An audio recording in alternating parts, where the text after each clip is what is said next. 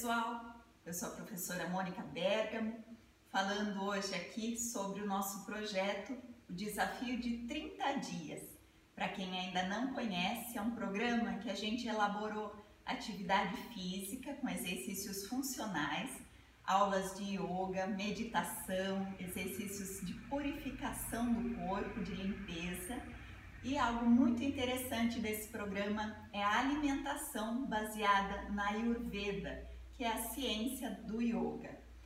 Para isso, eu tenho hoje aqui minha convidada, a doutora Bianca Hessel, que elaborou para a gente o cardápio da alimentação Ayurveda.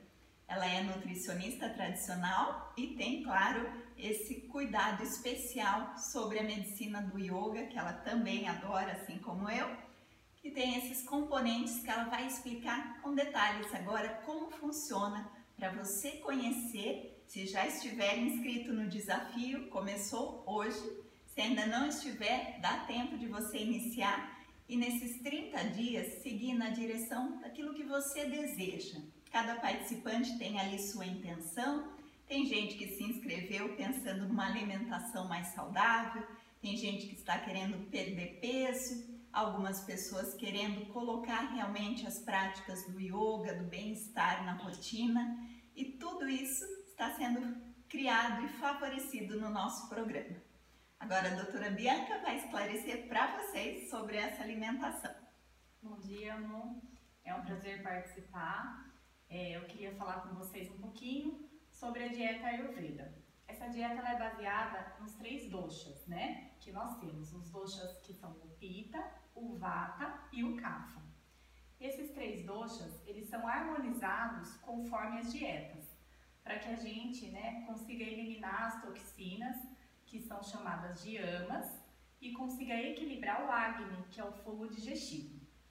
Então, como que eu pensei nessa dieta, né? Num primeiro momento, uma dieta um pouco mais leve, para poder então desintoxicar o nosso organismo.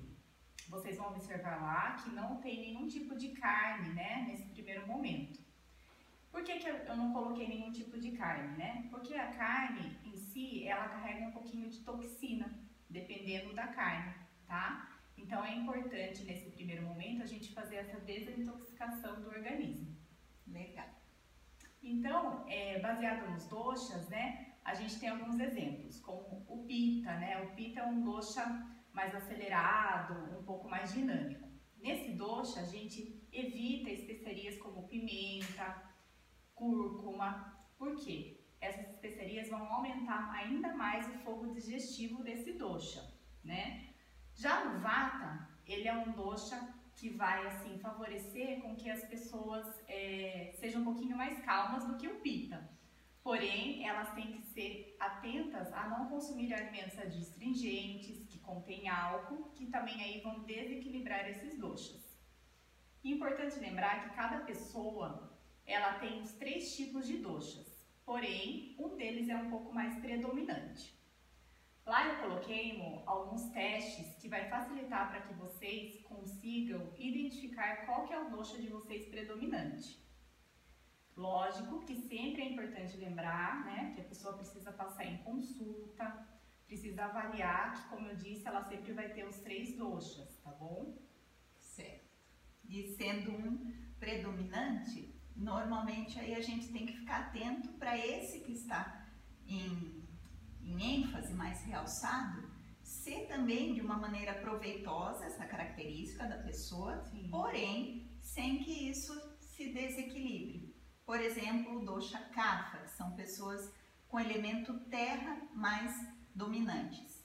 Elas tendem a ser pessoas um pouco mais preguiçosas, do que eu já vi que você passou pra gente também as orientações, são pessoas que acabam gostando bastante de comer. Sim. E aí o desequilíbrio disso vai ser talvez uma ganha, um ganho de peso excessivo, né? Até lá eu coloquei, é, não consumir alimentos em excesso, né, da CAFA.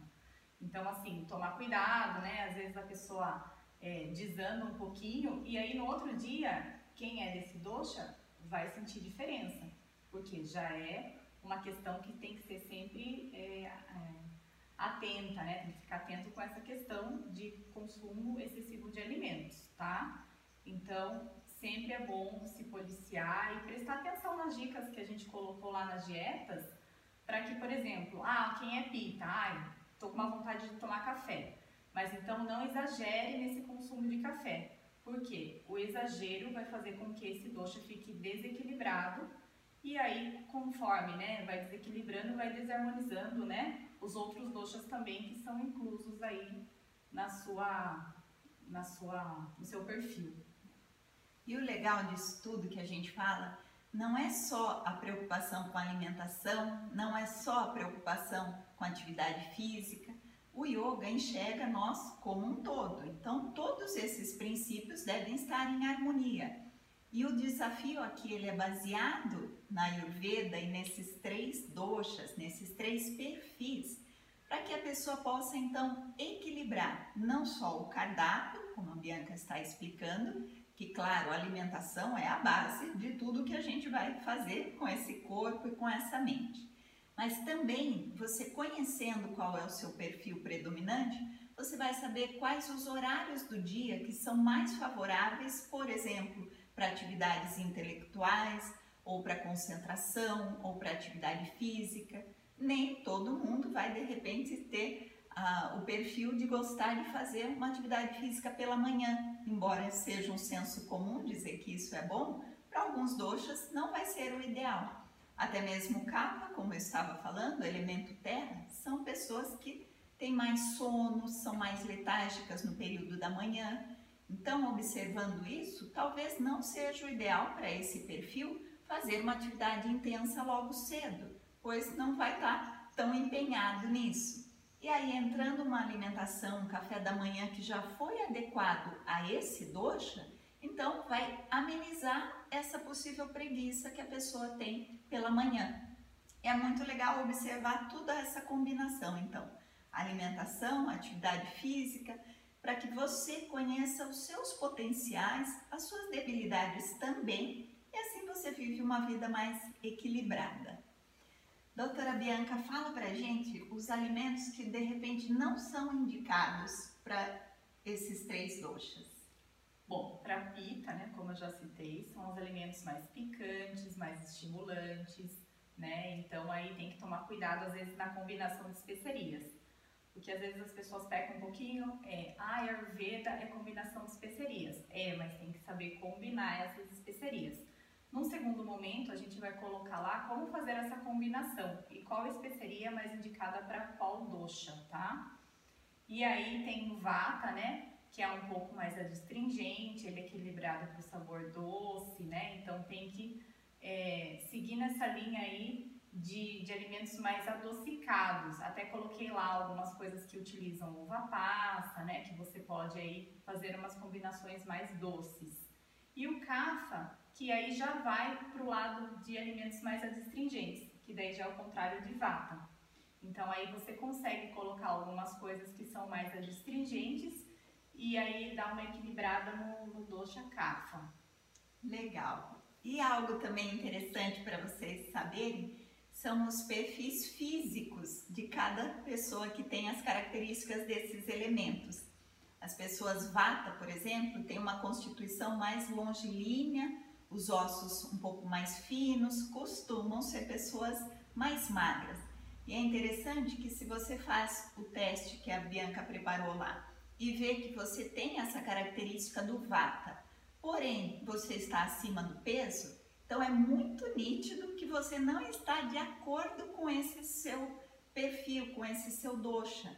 Então é nítido que você precisa sim encontrar aí suas ferramentas para harmonizar esse dosha e ter, claro, uma vida melhor em diversos aspectos.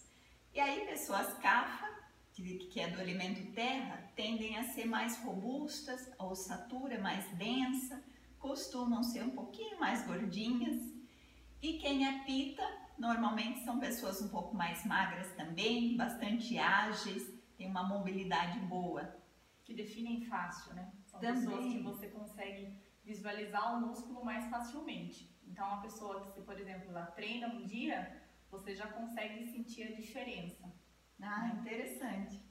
Então, é muito legal, gente. Todas essas dicas aqui fica para que você tenha uma vida mais plena, cuidando em diversos aspectos, como eu falei, alimentação, atividade física, a meditação, que é algo que muita gente acha difícil colocar em, no dia a dia, colocar em prática, mas conhecendo o seu dosha, até mesmo isso você vai entender melhor como colocar na sua vida.